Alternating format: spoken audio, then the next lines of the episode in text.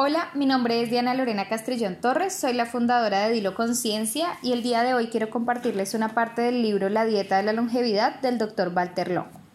Y dice, si desde la infancia te acostumbras a escuchar acordes y reconocerlos, tu capacidad de identificar frecuencias e intervalos no es muy distinta de la que adquiere cualquiera reconociendo las palabras y entendiendo lo que le dicen. Pero como mi madre y mi padre jamás habían tocado un instrumento musical, me hallé completamente perdido y no había libro capaz de enseñarme a reconocer las frecuencias. De modo que tuve que aprender desde el principio a escuchar y esta vez a escribir un idioma que para mí hasta entonces solo había sido de sonidos. El idioma de las melodías y armonías, o como lo llamaban allí, la armonía elemental. La tarea del científico es observar, pero el significado de las observaciones puede perderse en apenas un instante si no las comprende o si aunque las entienda no logra transformarlas en datos numéricos o hipótesis, lo que resulta sumamente difícil si no se domina su lenguaje. El estudio de la música me resultó muy útil en las investigaciones sobre las causas del envejecimiento y la relación entre envejecimiento y alimentación. Cuando empecé a observar cómo envejecían los organismos, me asaltó la sospecha de que la genética debía tener algo que ver en el proceso, pero no sabía cómo traducir mis observaciones en términos genéticos y moleculares cuantificables. ¿Cuáles eran las armonías y melodías de la vida y la muerte? ¿Cómo descifrarlas para poder transcribirlas, modificando así un proceso de una complejidad increíble? Uno de los símiles al que suelo recurrir cuando me preguntan si pienso que los antioxidantes pueden alargar la vida es que tratar de aumentar la longevidad con un incremento de la ingesta de vitamina E sería como pretender mejorar una de las sinfonías más bellas que jamás se han escrito añadiendo violonchelos a la orquesta. El violonchelo es un instrumento extraordinario. Su gama de sonoridades es enorme pero para hacer más bella una sinfonía de Mozart habría que ser mejores que Mozart. Y es ingenuo pensar que con ese simple añadido pueda mejorarse algo que es ya casi perfecto. La complejidad de la vida humana en buenas condiciones de salud es mucho mayor que una sinfonía de Mozart. Y han tenido que pasar miles de millones de años de evolución para que casi roce la perfección. No se mejora ni se alarga bebiendo mucho zumo de naranja.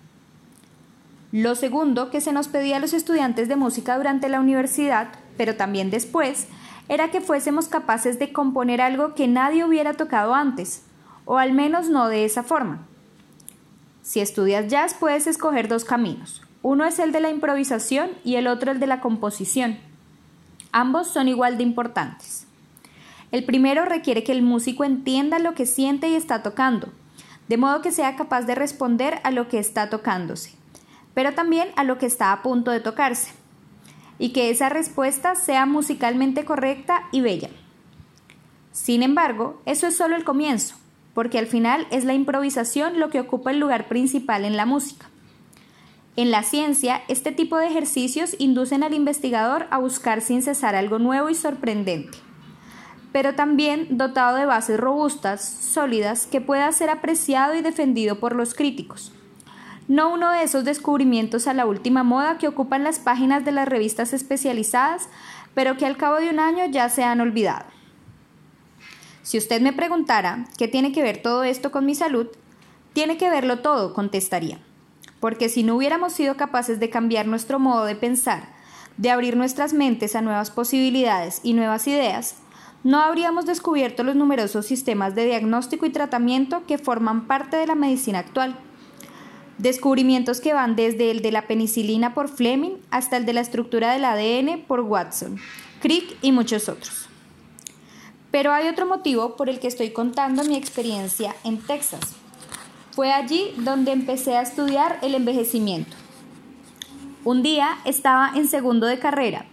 El tutor me preguntó cuándo pensaba matricularme en el curso de didáctica musical, previsto en el plan de estudios que me permitiría dirigir una banda. ¿Una banda? ¿Una banda de las que desfilan?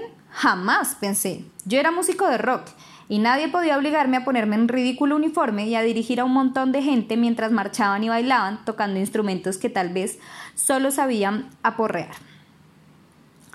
Fue entonces cuando me planteé qué quería hacer realmente en la vida. No lo dudé, quería estudiar el envejecimiento. A todos mis conocidos con más de 30 años les preocupaba envejecer, y en la mayoría de los casos las enfermedades no se diagnosticaban antes de los 40. Era un tema fascinante, en el que a la misión imposible de comprender las causas del envejecimiento y la muerte se asociaba la idea, que apenas empezaba a abrirse paso en mi mente, pero que se convertirían en el mensaje central de nuestra disciplina. De si lográsemos invertir en el proceso de envejecimiento, podríamos retrasar e incluso prevenir muchas de las enfermedades más comunes.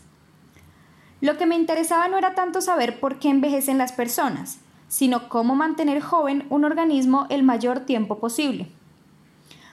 ¿Por qué en un ratón la juventud dura un año y en un ser humano 40? ¿Era posible mantenerse joven hasta los 80?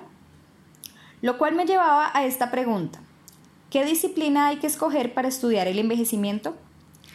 Opté por el departamento y el curso de especialización en bioquímica y cuando fui a hablar con el doctor Norton, que era el catedrático, me dijo lo siguiente. Resumamos, para que te pueda entender. Eres un estudiante de jazz que nunca ha asistido a una clase de biología y quieres pasarte el curso de bioquímica para estudiar el envejecimiento. ¿Estás loco? Seguro que no aguantarás ni un semestre. La verdad es que salí de allí un poco preocupado. Venía de una familia en la que tanto mi padre, que era policía, como mi madre, ama de casa, no habían pasado de secundaria y estudiar, bioquímica en la UNT me parecía una empresa casi imposible.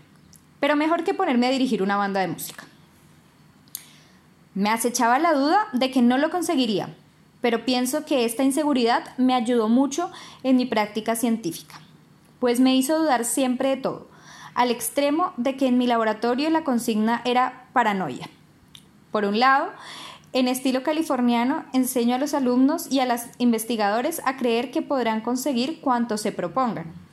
Por el otro, les enseño a no fiarse nunca de los resultados, suyos o ajenos, y a pensar siempre que hay algún error, que el resultado se desvanecerá cuando gracias a nuevos experimentos lo veamos todo desde otro ángulo.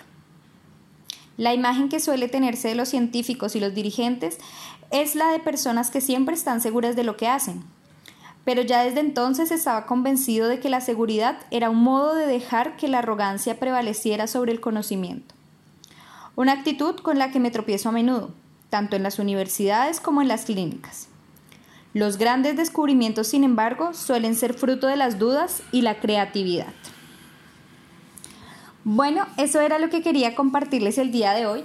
Me parece muy interesante por dos cosas. La primera es porque nos resalta nuevamente el hecho de que nuestro cuerpo es una máquina perfecta y de que cuando le damos lo que realmente necesita, no tiene por qué fallar.